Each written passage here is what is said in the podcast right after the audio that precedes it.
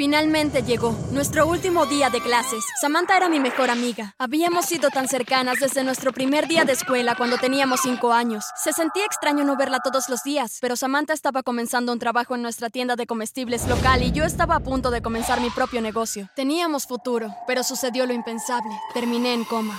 Pero antes de continuar, dale me gusta, suscríbete y presiona la campana de notificación para que no te pierdas más historias impactantes. Recuerdo mi primer día de escuela. Estaba tan nerviosa cuando le dije adiós a mamá en las puertas del instituto. Adiós, cariño, dijo mamá. Ten un lindo día. Encontré mi salón de clases y me senté junto a una chica rubia. Parecía tan asustada como yo. Soy Tina, ¿cómo te llamas? Le pregunté. Samantha, respondió. Fuimos mejores amigas desde ese momento. Hacíamos todo juntas. Nos contábamos todos nuestros secretos, de quién estábamos enamoradas, etc. A veces nos gustaba el mismo chico, pero nunca nos peleábamos por él. Ambas éramos felices cada vez que algo bueno le pasaba a la otra, como cuando competimos por el papel principal en la obra escolar de Cenicienta. El jefe del departamento de teatro les dijo a todos que la lista de actores estaría en el tablón de anuncios después de la escuela. Samantha y yo fuimos a ver el tablón junto a las demás personas. Felicitaciones. Dijo Carl. Tienes el papel principal y yo soy el príncipe. Estaba tan feliz. Me volteé para mirar a Samantha. Al principio pensé que se veía enojada, pero me sonrió. Eso es fantástico, Tina. Dijo. Estoy tan feliz por ti. Cuando estábamos en nuestro último año de secundaria, le dije a Samantha lo que quería hacer cuando termináramos la escuela. Quería abrir mi propio negocio. Pasé seis meses trabajando en un nuevo invento y finalmente se estaba concretando. Había alquilado un almacén y había hecho mi prototipo. Me sentí muy orgullosa de mi nuevo negocio. Probablemente te estés preguntando cuál era mi producto y cuando te enteres, probablemente te rías. Pero estaba orgullosa. Yo había inventado un zapato con forma de pizza. Sabía que a todos les encantaría una vez que lo vieran. Todas las noches luego de la escuela iba al almacén y trabajaba en la producción. Cuando Samantha y yo salíamos por la puerta de la escuela por última vez, me sentí muy emocionada por el futuro. Te llamaré cuando llegue a casa, Samantha, dije. Voy al depósito. Ok. Samantha dijo mientras corría para tomar el autobús a casa. Trabajé en mis zapatos con forma de pizza durante un par de horas. Estaba tan feliz con él. Era exactamente lo que había imaginado. Subí la escalera para guardarlo, pero cuando llegué a la cima, de repente me sentí mareada. Todo se puso negro y me caí de la escalera golpeándome la cabeza fuertemente contra el suelo. Así fue como terminé en el hospital en coma durante tres años. Por supuesto que no sabía nada al respecto. Mi pobre familia se turnaba, pero nunca me dejaban sola. Siempre había alguien al lado de mi cama por si me despertaba. Podía escuchar voces a mi alrededor, pero no podía entender lo que decían. También podía oír los pitidos de las máquinas. Abrí los ojos. La luz era tan brillante que me deslumbró. ¿Dónde estoy? Doctor, doctor, Tina se está despertando. Reconocí la voz. Era mi mamá. La miré y sonreí. ¿Dónde estoy? ¿Qué pasó? Pregunté. Fue entonces cuando mamá me contó todo. Había estado en coma durante tres años. Mamá me contó que había ido al depósito a buscarme cuando yo no volvía a casa. Me habían encontrado tirada en el suelo al pie de las escaleras. Estaba inconsciente. Me llevaron al hospital. Los médicos le advirtieron que tal vez nunca me despertara, pero nunca dejaron de esperar un milagro. No lo podía creer. Pero, ¿qué hay de mi negocio? Lloré. Estaba recién empezando. Mamá me dijo que no tenía nada de qué preocuparme. De hecho, tenía mucho de qué estar feliz. Verás, mientras yo estaba en coma, mamá y papá habían continuado con mi idea. Fue un gran éxito. Todos estaban usando mis zapatos con forma de pizza. Habían puesto todo el dinero en mi cuenta bancaria por mí y ahora era asquerosamente rica. Al final pude salir del hospital. No podía esperar para ir a trabajar, pero los médicos me habían dicho que no podía apresurarme. Todavía necesitaba descansar. Aproximadamente tres semanas después, finalmente me hice cargo de la gestión del negocio de mamá y papá. Al principio todo iba bien, pero luego las cosas empezaron a ir mal. No podía entenderlo, estaba manejando las cosas exactamente igual que mamá y papá, pero estaba perdiendo dinero. No fue tan obvio al principio, pero luego fue de mal en peor. Las ventas estaban cayendo y sabía que si las cosas no cambiaban pronto, el negocio estaría en quiebra. No tenía sentido, ¿qué estaba haciendo mal? Les pedí a mamá y a papá que se reunieran conmigo en el depósito. Por el bien de la empresa, necesito renunciar, les dije. ¿Se harían cargo del negocio otra vez? Sí, por supuesto que lo haremos, dijo mamá. Y tendrás el mismo porcentaje de antes. Dijo papá. Te alcanzará para vivir. Encontré una casa pequeña. Era todo lo que podía pagar con el dinero que recibía del negocio. La casa estaba deteriorada y no estaba en una zona muy bonita, pero estaría bien. Simplemente no salía de casa por la noche. No era un área segura para una chica que estuviera sola por la noche. Los mendigos se alineaban en las calles y las personas sin hogar en las puertas. En realidad fue bastante deprimente. Me senté viendo la televisión una noche cuando mi teléfono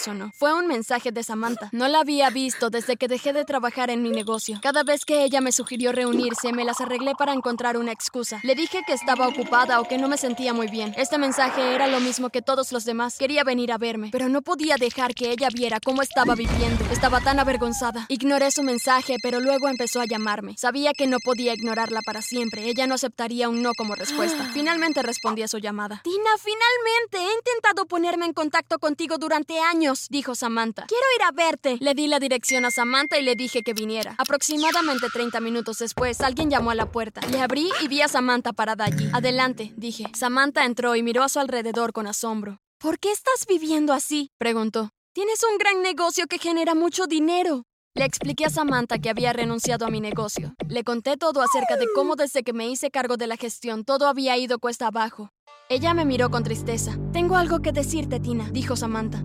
No quería decir nada porque sé que eras tan cercana a tu mamá y a tu papá, pero ahora que veo cómo estás viviendo, tengo que decírtelo. Cuando dirigías el negocio, tus padres saboteaban las ventas a propósito. Querían recuperar la empresa para ellos. ¿Podría ser verdad? ¿Mis padres realmente harían eso? Pero no había otra explicación. Quería vengarme y sabía exactamente cómo lo iba a hacer. Lo que mis padres no sabían era que mientras yo estaba en mi negocio de zapatos con forma de pizza, también estaba trabajando en otra idea de negocio. Iba a expandirme a zapatos con forma de fruta. Arruinaría a mis padres una empresa rival. Empecé a trabajar en mi nueva línea de zapatos con forma de fruta, zapatos con forma de manzana y naranja también. Encontré un nuevo depósito al otro lado de la ciudad y abrí una nueva empresa. No pasó mucho tiempo antes de que todos llevaran mis nuevos zapatos con forma de fruta. Ya nadie quería zapatos con forma de pizza. Los zapatos de fruta fueron la última tendencia. Sabía que había arruinado el negocio de mis padres, pero se lo merecían. Tuve éxito una vez más y tenía una persona a quien agradecerle por ello, mi mejor amiga Samantha. Si no me hubiera dicho la verdad, no habría abierto mi nueva empresa. Decidí que la llevaría a cenar. La llamé y le pedí que se reuniera conmigo para cenar esa noche. Cuando llegué al restaurante, Samantha estaba sentada en una mesa. ¿Cuál es la ocasión? Preguntó mientras me sentaba con ella. Quería invitarte a cenar para darte las gracias. Respondí. Si no fuera por ti, nunca hubiera abierto mi otro negocio. Ahora tengo más éxito que antes y mis padres están pagando el precio.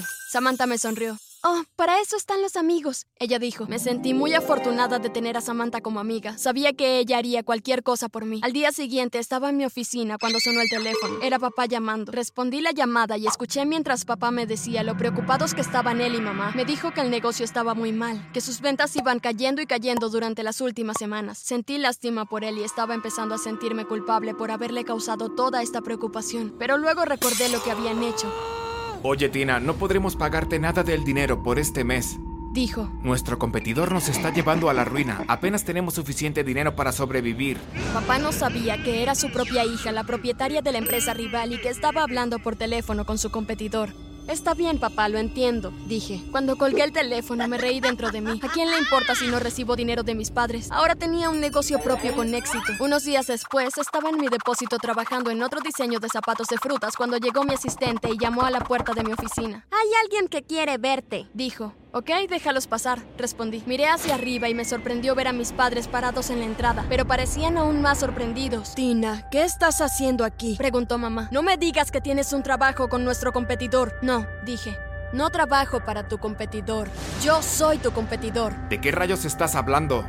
¿Para qué abriste un negocio? ¿Para ser el rival de tus padres? Creo que tenemos que hablar, respondí. Siéntense y les voy a explicar todo. Les dije que sabía todo sobre sus intentos de sabotear mi negocio cuando lo estaba dirigiendo. Pensé que lo negarían, pero en cambio admitieron lo que habían hecho. Solo hicimos eso porque recibimos un mensaje anónimo diciendo que nos sacarías del negocio. Dijo papá, pero yo nunca hubiera hecho eso, dije. Si no fuera por ustedes dos, ni siquiera tendría un negocio. Tienes que creernos, dijo mamá. Mira, todavía tengo el mensaje, te lo mostraré. Mamá abrió su teléfono y me mostró el mensaje. Era cierto, alguien les había enviado un mensaje falso diciéndoles que planeaba despedirlos. Pero ¿quién haría eso? Miré el número de donde se había enviado el mensaje y se heló mi corazón. Sé de quién es ese número, dije. Fue Samantha quien envió el mensaje. ¿Por qué Samantha haría tal cosa? Estaba tan molesta y enojada. Tengo que ir a hablar con Samantha, les dije. Necesito respuestas. Fui directamente a la casa de Samantha. Cuando llegué, llamé con fuerza a la puerta y segundos después Samantha abrió. Hola Tina, entra, dijo. La seguí al salón y me senté. Estaba temblando tanto que apenas podía sacar las palabras de mi boca. No puedo creer lo que me hiciste, dije. Samantha me miró. Pensé al principio que iba a negarlo todo, pero se dio cuenta por mi cara que ya yo lo sabía. ¿Por qué querrías destruir mi vida? Pregunté. Porque tienes todo. Ella gritó repentinamente, perdiendo la calma. Siempre tienes todo lo que quieres. Tienes a los chicos que me gustaron, sacaste mejores notas que yo y tienes tu propio negocio. Mientras yo trabajo ocho horas al día en un lugar horrible, solo quería que una vez en la vida supieras lo que se siente fallar. Pensé que quería lo mejor para mí, pero me equivoqué. Creo que la sangre es más espesa que el agua después de todo.